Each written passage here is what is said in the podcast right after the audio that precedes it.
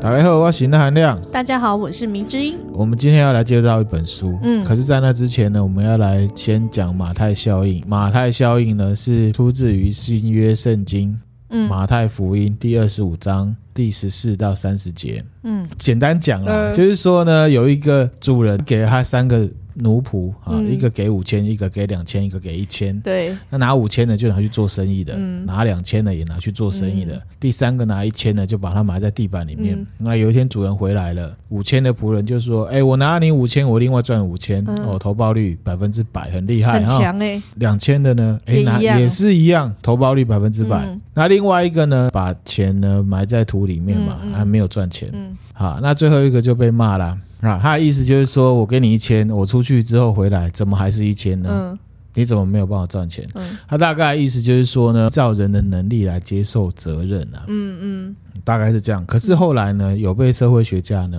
依照他看到一些状况呢，把它整理出来，变成另外一种叫做马太效应。嗯好，那就缘起就是一九六八年有一个社会学家叫罗伯特，嗯他提出这个术语，他概括了一种社会心理现象。嗯好、他是用学术研究来做比喻的啊、哦他说呢，相对于那些不知名的研究者，嗯声名显赫的科学家通常会得到更多的声望，嗯即便是他们的成就是一样的。相同的，在同一个研究上面呢，声誉通常会给予那些已经比较出名的研究者。嗯比方说，奖项通常都会给那个最资深的研究者，即便是所有的工作都是研究生做的，嗯也实际上有发生过。嗯在一九七四年的诺贝尔物理学奖里面，嗯有一个呢叫安东尼的教授，他有一个研究生叫约瑟琳娜，发现了脉冲星。这个研究其实有五个作者，嗯可是安东尼他就排第一，嗯那约瑟琳就排第二。嗯结果呢，这个安东尼博士啊，跟另外一个叫做马丁的博士嗯，一起被颁的诺贝尔物理学奖。那约瑟琳去哪了呢？就没有，嗯没了。就引起争议。这个就是马太效应。嗯，做的事情一样，可是因为你比较资深或你你比较有名，所以功劳都在你身上。其实，在这个社会上面，有很多事情是会发生马太效应的。嗯，你这样说我就懂了啦。那社会上呢，就会有一种状况，就是好、譬如说有一平凡的宅男啊，他扶老婆婆过马嗯路，他就 po 了一篇文章嘿，啊，大家一定会酸言酸语嘛，就是说啊，这有什么好讲的？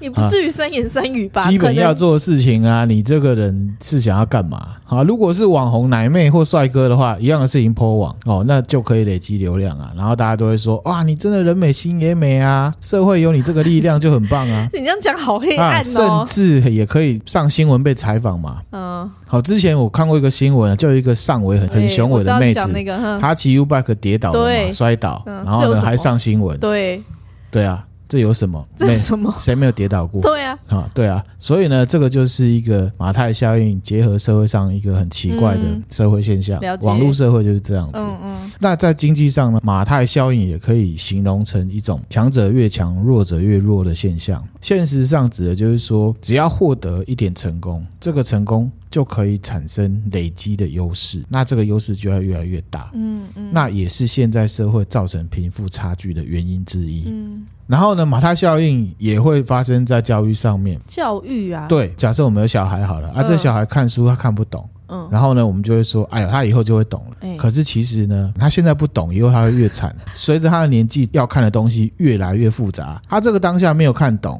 他之后就越不懂。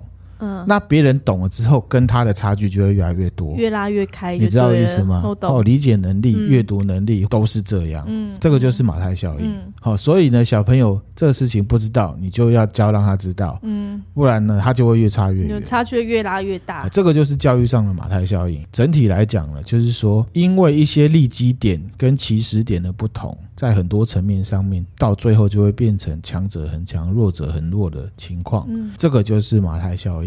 嗯那接下来我们就要讨论一本书、嗯啊，叫做《贫穷的本质》。那这本书呢是阿比吉特，然后呢一个叫艾斯特，然后还有一个迈克尔三个人写的。嗯然后呢，他们写什么呢？就是说这个经济学研究是他们研究了这世界上十八个贫穷国家，他们去进行援助还有实验的结果，嗯然后导出一些结论来呈现出贫穷的本质到底是什么。嗯当然，我们都不是贫穷，只是不够有钱。 可是他会指出一些本质，可以让我们来思考我们日常生活。好，所以分享给大家。嗯那里面呢有提了三个蛮重要的观念。第一个，我们经常会觉得穷人之所以穷，是因为他自作自受。哦，譬如说他懒，他投机，哦他不读书，嗯他不怎么努样力不努力，他意志力不够，等等等等。哦啊，确实是有。可是我等一下介绍完这本书之后，你会发现多数的状况不是这样。嗯第二个呢，叫做贫穷陷阱，这是这本书的最核心的观念。嗯等一下来介绍。好，好，第三个，等一下介绍完之后，各位听友也可以来思考一下世袭贫穷这件事情。嗯那这本书呢，一开始对自己提出了一个大疑问：嗯西方国家或者是富裕的国家对穷人的援助究竟有没有用？究竟有没有用？你觉得有没有用？应该是没有用吧，啊，为什么？因为如果以现在的嗯，比如说像那些非洲比较落后的国家，我相信应该也是有一些国家有对他们做一些援助。啊如果有对用的话，他们现在应该就会好一点。嗯可是目前看起来是没有，我是这样子看啦。哎，对，确实哈，其实书里面也有提到哈，先进国家或者是一些组织或者是富裕的国家，从以前到现在，嗯整体对非洲或者是一些其他贫困地区，比方说印度，援助资金其实是随着时间在增加的。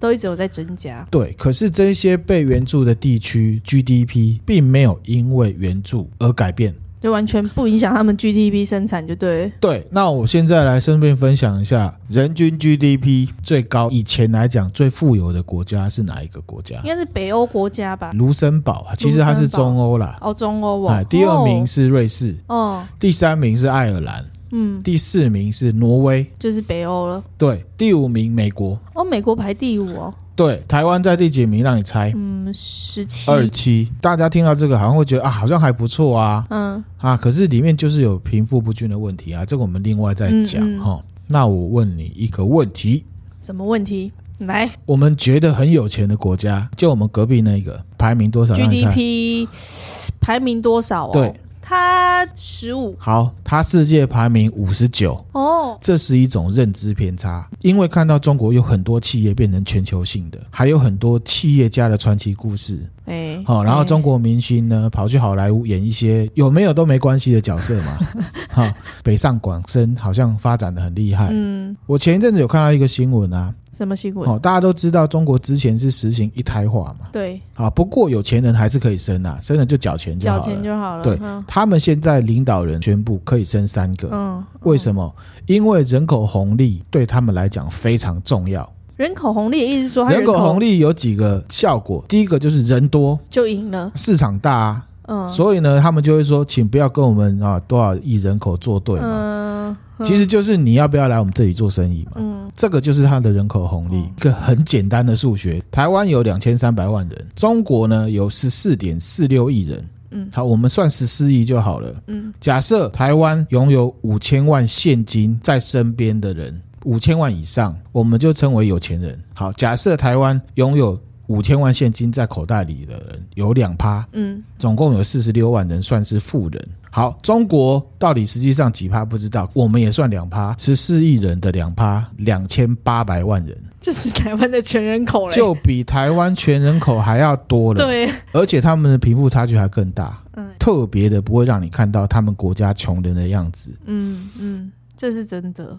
对，那些都是有钱人。他在玩数字游戏对、啦，啊，如果同意了之后，你以为你会跟那些有关系吗？轮不到你，好，分享一个数字，对啊，说不定有些人会觉得问特别我们看香港就好了。好二零二零年香港第十五名，哦，十五名好蛮前面，对，香港这一阵子已经被中国统一收回去了嘛。，对，我们就来看明年呃二明年它的 GDP 会是多少？二零二二年去看二零二一年香港的 GDP 会变多少？嗯如果变少了，那这件事情就是认知偏差。嗯好，那我们回到正题哈，那就是因为呢，他们要研究援助为什么会对 GDP 没有影响，没有影响，所以他们就做了很多研究，而且他们做了很多假设。这个学者就是很厉害，他们都是抓大目你标这很是强马。太效应，学者就是很厉没有害，，他马上就问两个主要的原因。嗯，第一个，当地政府腐败 A 钱；哦，蛮有蛮合理的一个对推测第二个，贫穷国家的人很懒，有依赖性。哦，当地政府腐败 A 钱这种事情，他们以学者身份，他们也没办法改变，对，所以他们只好从依赖性这件事情继续研究。 嗯那如果一个学者只研究到说，哦，好啦，因为贫穷国家的人是因为懒，那没有用的话，那他们可以去吃屎了，对不对？干嘛还做这个研究？对，他们就做研究，他们就深入的下去研究说，嘿，是不是真的有依赖性这件事情？嗯所以呢，他们又开始在思考说，穷人跟富人在本质上有什么差别？嗯，米子英，你觉得穷人跟富人在本质上有什么差别？就是一个有钱一个没钱呐、对，这个很本质啊，很本质，对不对？对啊，可是他们有另外一个见地，除了钱不同之外，第一个不同就是他们认为富人比穷人健康。嗯那么到底是因为穷造成不健康，还是不健康造成他们穷？梅子英，你觉得呢？我觉得是穷造成不健康而已。好，其实我们之前佛教有有讲过，因跟果有时候是分不出来的，嗯，对不对？那其实重点就是怎么要把业找出来， 好，然后呢解决它。嗯，好，所以呢，三个学者就去找问题，他们没有去想到底是哪个那你还问我？啊，因为想要让你中计啊，那果然学者就是不一样。不一样哈。他们认为说，之所以穷人会穷呢，是因为那个地方本来就很穷，很多原因造成他们不健康。嗯不健康之后，再度的造成他们更穷，嗯，就是恶性循环的感觉。恶性循环。那健康问题要怎么解决？好，根据八二法则，找出这件事情呢最主要的关键，就可以改善整体的状况。嗯好，所以呢，他们认为呢，不健康是因为这个地区的小朋友都没有打疫苗，好，所以他们觉得要解决健康问题，要从疫疫苗苗下手。哦好，所以呢，他们就选了其中一个学者的家乡哦，其中有一个学者呢，他是印度人嗯啊，所以他就选了印度有一个叫做乌代布尔的地区来做实验。嗯，贫穷的地区就对，了这个区也是他的家乡。那这个区呢是很崎岖的山区，嗯，他们调查出来，在这一个区里面，所有的儿童啊，只有百分之一的儿童打完所有的疫苗。嗯，很低诶、那首先呢，他们发现说，在这个山区是有疫苗注射站的，嗯，嗯而且国家是全额补助。就不用钱的，就对。对他们就想说，奇怪，为什么有站又免费？那为什么不去嗯打？所以他们就想说，哎，是不是家长不注重儿女的健康？其实也不是，嗯因为呢，其实小孩子生病的话，哦他们就诊的状况也是很普及的。嗯嗯，那是不是很奇怪？地方可以打，也有钱，父母亲也注重儿女的健康健康，那为什么疫苗的注射状况会这么差？哦，对啊，为什么？以那一区来看呢、因为全部都是山，交通也不方 便。那他们这个村落其实是散布在山区的各处，也不是每个村庄都有这个注射站。嗯好，就等于是说，他们这一区有可能一两个地方有注射站，那大家要打呢，就要过来这边打，大概是这样的嗯这状况。这也是一个问题哦，像最近台湾在吵的也是这，其实有很多细节的东西，大家如果去思考的话，你就会发现很多事情是很难，就是你一个嘴巴讲出来，打个嘴炮就解决的。嗯要很珍惜我们是国家的主人翁的这种身份，嗯因为可以打嘴炮，没有人会屌你，也不会嗯有人把你抓去关。不会被消失。那他们发现说，这一趴的儿童啊，嗯，都是住在接种站附近的人，，对，所以他们猜测是什么？打疫苗太麻烦嗯、了，不方便。因为交通不方便。嗯带孩子打疫苗，父母亲要请假，嗯有的要请一天，有的请半天，有的请两天。嗯，那你要想哦，他们是穷人，对，如果没有工作，我明天可能就没饭吃，哦这个才叫穷人。所以他们等于就是觉得说，我要带这小孩去打太麻烦，而且会影响到我明天活下去的权益。嗯这真的就是很煎熬哎、对，所以他们就开始做实验。他们的假设就是刚刚讲的，当地民众觉得打疫苗太麻烦，好，所以他们有三组来做实验。A 组呢，就是什么都不做，跟原本的情况是一样的，嗯半红挪。B 组呢，就是在这个地方呢设立疫苗注射站，让大家打疫苗很方便。嗯好嗯，，然后 C 组呢，一样设立疫苗注射站，嗯，打了还送你食物，哦，嘿，送了一种叫小扁豆的东西，嗯，啊，这豆知识，如果有在健身或者是瘦身的朋友呢，小扁豆这种东西，它的纤维呢是香蕉的十二倍，苹果的二十一倍这，么多，它的蛋白质是牛肉的十六倍，可是哇嗯是一样的重量啊。不过好不好吃就不知道，我是没有吃过啦。什么都不做，跟原本的状况一样，只是宣传而已。嗯哎，有提升，变六趴，有宣导的，就是只是宣导而已，只是就提宣导。提升六趴。对，B 组呢，只有让大家变方便，变十七趴哦， ；C 组呢，还送食物的，还送食物三十八趴。哼哼，所以呢，假设成立了，就是太麻烦，对，太麻烦之外，我现在让你方便了，我再送你东西的话，你就会来打了。哎，那我们就会想说，打疫苗本来就是应该的啊，那要广设这个疫苗站，还要送你食物，那整个国家成本不就往上拉了高吗？，嗯可是呢，这三位学者证实了，嗯其实西组这样的做法反而是最便宜的。嗯，怎么说？怎么说呢？因为这么高的普及率啊，要全国推广的话，可能要花很多年，多宣传成本。再来是说呢，如果没有打疫苗，生了重病，一来哦穷人付不起，可能会引发其他的社会问题，抢劫、卖淫、自杀、嗯窃盗。警察调查也是社会资源，也是钱嘛。嗯再来是说，小孩如果重症了之后，医疗资源会用更多，所以更贵。嗯那他们呢，就这样建议印度政府他们去做，嗯，所以他们的疫苗施打率就提升了，提升了。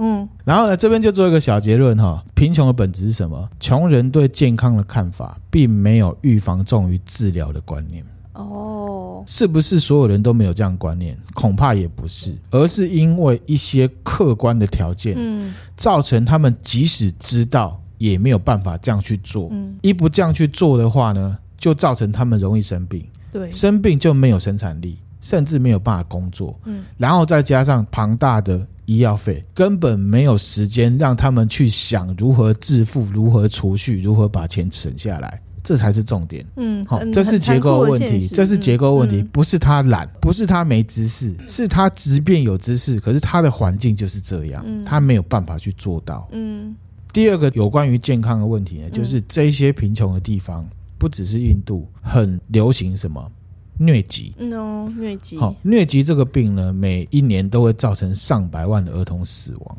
这就是环境的问题啊。对，那怎么样避免疟疾呢？他们现在又开始嘿要来发放蚊帐。哦，好文章这个例子我之前有分享给米之音听过，哈、这边分享给大家。他们这一次呢，就到非洲的肯雅去，嗯嗯，要发蚊帐。那可是呢，就有人说啊，你不可以免费发，因为他们有依赖性，他们是懒惰鬼。因为你免费之后，他们以后啊拿了之后用坏了，他们不会再去买，等你发。那是不是这样呢？哎，他们就做实验。嗯，好、嗯他们不要说我觉得怎么样，嗯你觉得怎么样，然后两个打一架看谁强。都要哦有没有实，际的数据啊，他们就实际去实验。当然，他们还是用补助的方式来发送。嗯好，假设呢，一顶蚊帐呢是卖一百块好了，他们发了四种优惠券，嗯第一种是免费给你，第二种呢是十块卖你，第三种是二十块卖你，第四种是三十块卖你。然后结果是怎么样，你知道吗？这个免费的啊，他们兑换率是百分之百，合理呀哈，不用钱的。对。那十块钱的呢，兑换率百分之八十，嗯二十块百分之五十，嗯三十块百分之二十嗯，因为他们穷嘛。然后他们又去调查说，不论他们是用什么价钱拿到，好、他们发现他们几乎全部都有使用，嗯，不会因为很便宜就不用或者是免费他就乱丢，嗯或者拿来什么，擦桌子之类的，或者电是拿来当婚纱之类的嘛。 哈谁呀？然后呢，学者们第二年又去卖蚊帐，哦，这一次全部卖二十块嘿，啊！你猜结果是什么？全部卖，嗯所以去买的人比例，不论他们呢用什么价位拿到的，又来买的比例大概百分之六十左右。嗯嗯这代表什么呢？他们并不是依赖免费的东西，而是他们已经习惯蚊帐，而且他们了解到蚊帐对他们的好处了。哦的重要性了，那这个方式呢，就变成现行国家阻断疟疾跟改善疟疾的具体执行方式哦。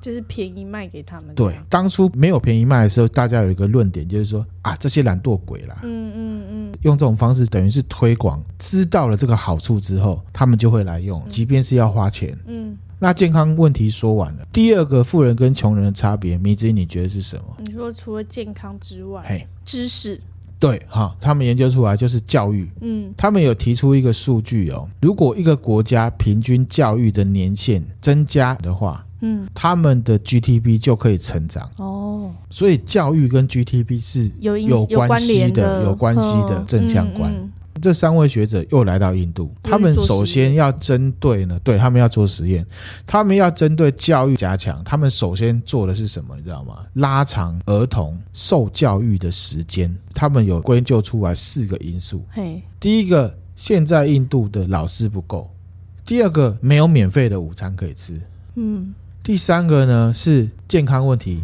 很多小朋友呢有这个蛔虫、老虫，哦，哎，所以他们没根本嗯没嗯没办法上。上学，第四个呢是家长的观念，他们认为呢拉长印度儿童受教育的时间要从这四去改善，来改善。好，然后他们实际上做实验，他们有一个资料分享给大家。他说呢，如果用一百块来请老师，每花一百块美金就可以延长印度一个小孩增加一点七年的受教育时间。哇，这么多，，哦对，表示印度的老师非常的缺乏，缺，嗯因为他们偏乡没有老师要去。嗯，第二个，提供免费午餐。提供免费午餐，台湾也没有免费午餐呐、是不是吗？ 台湾是穷人吗？我们是没有了， 提供免费午餐的话，家长就会愿意让小孩子去，嗯，因为我少花一餐，就这么简单。不许他们送小孩去上学，对，，不想去上课，说你给我去，中餐没有你的，嗯，大概是这这样也。是蛮狠的，哈，他们在印度这个地方啊，花一百块投资午餐上面的话，可以让一个印度血统延长受教育时间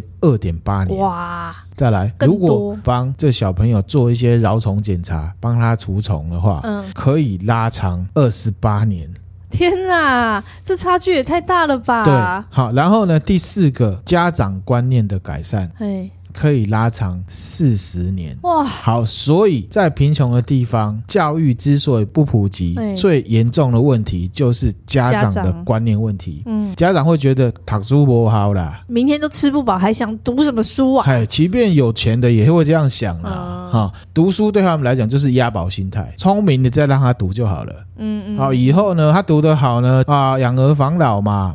啊，不会读的，倒不如就去工作养家。嗯啊，总之就不会觉得说所有人都要有基本的教育，嗯也不会觉得这是一个义务。嗯啊，换言之，就是太过于把读书跟赚钱绑在一起了。嗯，你要可以赚钱，我才让你读书啦。嗯可是其实读书是一个家长要给他们的义务。嗯，好、他们就花了这个钱去扭转这件事情，扭转家长的观念，对，可以让他们提 高四十40年，年这对，数字好惊人很哦。惊人。嗯好、所以呢，他们就建议印度政府去做两件事情。嗯第一，改变家长的观念，告诉他说，读书、认识字是最基本，你生下小孩要给他的义务，嗯，让他去连接说，人就是要认识字 的。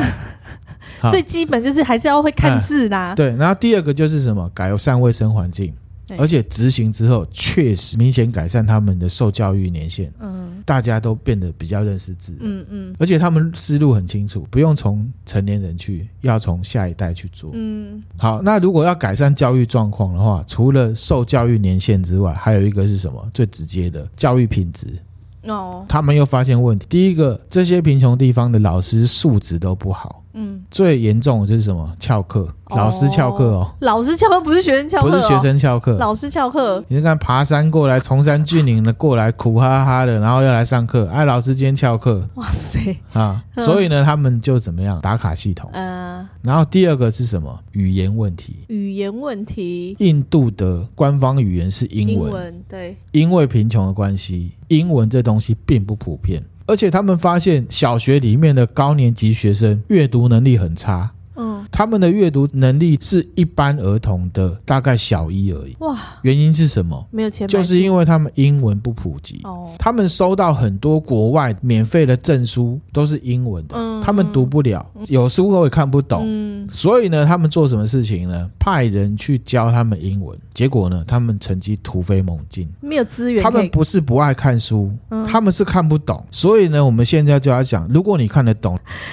不要看着我，然后呢，他们这个学习成绩突飞猛进的结果，也间接推动了家长对教育的看法。嗯，出去念书回来，小孩子真的不一样了。他可以帮我看说明书，哦，哎、对耶，他可以，以帮我用手机，哦，哦，他可以帮我解说哦，那个总统在上面讲英文的一堆公啥，父母有感觉到好处了，贫穷的人不是不爱念书，不是他们懒得看书，对，其实还有其他问题。好，嗯最后一个，穷人跟富人最大的差别是什么？我想一下哦，嗯一个是健康教育，对，最后一个是其实你一开始就讲，有钱跟没钱，穷人跟富人呢最大的差别就是富人很有钱，穷人一点钱都没有。嗯，这本书的作者有一个叫迪弗洛的，他对穷人有这样一个形容，他什么型？他说呢，穷人的生活充满风险。嗯好，你看图哦，这个是这本书的核心概念。这个图我会分享给大家哈、这个 X 轴是假设一个人现在的收入，Y 轴呢是未来的收入。那一般来讲，我们就会觉得说，啊，假设我现在的收入是在这里好了，那我随着时间演进，我就这样上去，没有增加也没有减少。可是人是会有投资行为，然后也会有风险，所以呢，其实真正的状况会是 S 型。我是在这里好了，那我手头有钱的话，我一般会透过储蓄、透过投资，其实我未来的收入是会高于现在的收入的。了解，好，那这一区块这个 S 型的后半段，嗯，这个是非贫穷人的状况。状况前面这一块，是穷人的状况，这个就是所谓的贫穷陷阱。嗯，他甚至还凹下去一点呢，对，有钱的人、有本的人，哦，今天是一百块，我明天可能变成一百零二块。他可以透过投资，或者是最基本、最消极的方式，就储蓄来增加他的财富。那穷人就不一样了，即便原本在有钱的情况下，一生病，他马上就会掉下去，掉到贫穷的陷阱里面去。到了那个贫穷陷阱之后，他就没有办法累积他的财产了。嗯，而且呢，富人呢非常不容易掉入贫穷陷阱了。嗯为什么？我们以生病为例好了，富人有钱可以买保险，对，保险。穷人明天吃饭就没有钱了，他不可能去买保哎 险。买什么保险啊？缴对都缴不可是出来。万一风险一旦发生的时候，他马上就掉入那个贫穷陷阱。可是有钱人他有保险，掉也是后退一点，嗯他不会进入那个贫穷陷阱。嗯，这个就是穷人跟富人最大的差别是贫穷陷是他财富阱。啊。就是它的起始点的问题，并不是你特别的懒，或者是你有钱人特别聪厉明，害没有？只是起始点不同。你的起始点不同，你的生活风险就会不一样。嗯有钱人的生活风险很低，嗯，反过来说，起始点好的话，你一开始面对的风险就很小。对，即使有风险，你也不容易掉入那个贫穷陷阱。嗯这个就讲到家庭教育很重要。嗯以我那含量来讲，其实我不是什么富人家庭嗯，出身的。我还有跟迷之音讲过我自己发明过的一个理论，叫什么“恶鬼理恶论鬼理论，这是你自己发明，我”。以为我自真的己有这个发理明论的呢、，我自己我发被明你洗的。脑到以为真的有这个理论。嗯、其实我讲的“恶鬼理论”就是贫穷陷阱。嗯我今天每天就只有十块钱可以花。嗯如果我今天有二十块钱的话，我就会觉得好棒哦，因为我平常饿很久了，我今天要吃一顿好的。就会把二十块花光，对，他不可会是只花有10钱块。人面对这个状况的时候，不会有恶鬼理论，因为他平常就吃得饱饱的，嗯，平常都吃得饱饱的状况，我今天原有多本的十钱块，明天拿到二十块，我会觉得好吧，那就存起来，对，并不是因为他比较聪明，并不是因为而他有是储蓄的概而念是嘛，每个人的起始点是不一样的。状况不同。那不过这种观念啊，是可以透过对自己的教育去做一些改变的啦。嗯哈、所以呢，人是可以靠学习来改变自己的嗯。好、分享给大家。除了这个结构上贫穷陷阱之外，还有一个不同的。我刚刚其实恶鬼理论也有讲到了，嗯这个迪弗洛他又另外下了一个标题，这个标题很屌，电视比食物重要。娱乐比食吃对的，重要。他们去到这些贫穷的村子里面去观察，嗯，很多小孩子都营养不良。嘿头很大，肚子很大，可是很瘦，嗯吃都吃不饱，而且营养不良。可是他发现这个村子里面每个家庭都有电视，然后他去问这些村民说：“哎，你们为什么有电视？你小孩都快死了，为什么你有电视？”然后村民都说：“哦，这是我存钱去买的。嗯”为什么呢？嗯， 为什么？因为他们的回答就是电视比食物重要。那为什么会这样呢？他们分析之后发现啊，因为穷人的生活压力是很大的，哦，辛苦工作奔波之后，只要赚到一点点钱，好，那一点点钱吃不饱，还有可能会饿死。哦而且除了工作之外，他其实就是睡觉，嗯也没有别的娱乐。啊，哦好惨哦。然后呢，穷人可能因为阅读能力有限，他也不会想要看书啦。嗯啊，有书他也不会觉得那是一个有趣的东西，嗯所以他需要电视。嗯在一天辛苦之后呢，可以有一些什么娱乐小确幸。哦，钱少的话就吃一顿好的，啊，钱多就是买电视、嗯买手机、买 iPhone、买一个名牌包，让自己感觉好一点。好，所以呢，不要笑那些穷人很蠢，真的是因为他们的生活是这样。好啊，那也许你会想说啊，那他应该要把钱存下来啊，这样子才有办法脱离贫穷陷阱。但他们就是不会这样想。因为呢，对穷人而言，他要存钱，就代表他晚上不能吃咸酥鸡了，手机也不能买了，哎，电视也没了，PS 五卖熊啊。可是对富人而言呢，平常想吃牛排就吃牛排，平常想买 iPhone 就买 iPhone。所以他有钱多出来，他不会特别想要去买一个什么东西来安慰自己，因为他平常都被安慰的很够了。平常的欲望都有被满足到对啦。这个才是贫穷的本质，不要看不起穷人。等一下还会再举一个例子，嗯，这些心灵上面的东西啊，在某个程度上其实是有效果的，它可以增加你的生产力。嗯嗯，好，只不过这些小确幸呢，对穷人来讲是要用很大的代价来换来的，因为他没有本金，嗯，他很穷，而且呢，大到让他无法脱离贫穷的陷阱，而且他觉得买这个东西比他脱离贫穷陷阱更重要。穷人跟富人还有一个最大的差别就是，嗯穷人一直在这个贫穷陷阱里面。他们自己完全不相信有哪一天可以脱离，嗯所以他们对网络上面看到什么延迟性的成功、延迟性的快乐这种东西，根本没有办法接受。嗯他们宁愿买花钱来买小确幸，这样子下去才有力气去面对明天辛苦的工作，还有他贫穷的环境。明天会怎样不晓得，我还不如今天就先享受到的那种感觉。好，那这时候就要讲回来我们自己身上了。这本书跟我们有什么关系？对我们来讲，我们都不算贫穷，我们只是不够有钱。对，这不代表我们有信心，或者是我们有能力去脱离那个贫穷陷阱。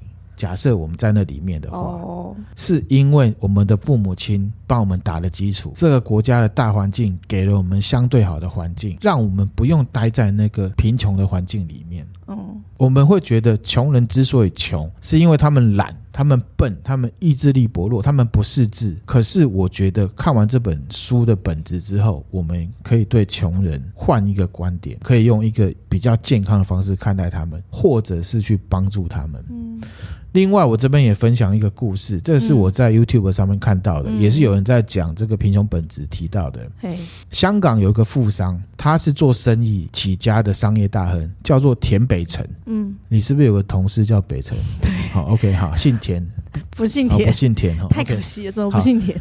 他呢挑战了身无分文去外面工作打零工，哦，他的目的就是要体验穷人的生活，同时要验证自己可不可以从无到有这样，对，从穷人的客观环境里面爬出来，变成一个不要说富人，变成一个不穷的人。反正呢，他就是去做一些穷人的劳力活，兼职的啊，扫马路、去洗碗、去干嘛，做一些临时工。好，结果呢，他发现他一天做十多个小时，累到要死，回到睡觉的地方根本没有心思让他像当初创业一样去做计划，甚至根本没有心力去想怎么样让他的生活品质变好。他只想着，好，我现在要赶快睡觉，不然明天我会没有办法去做那个这么重的工作，然后去换得一点点吃饭的钱。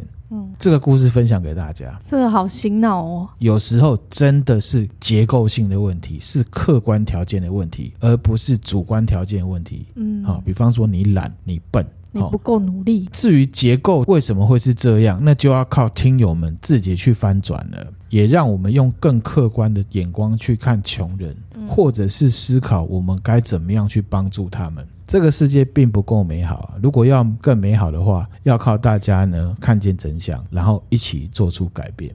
对，我们今天分享的内容就到这边了。大家听了觉得呢，呃，够黑暗的话，嗯够黑暗的 话，可以就可以分分享，可以分享给你的朋友。然后呢，我们的 IG 是 NA 十一， Overdose N A 十一 O V E R D O S E。那如果觉得我们分享内容还不错的话，也欢迎到那个 Apple Podcast 帮我们评个分，给我们鼓励。好，OK，谢谢，拜拜拜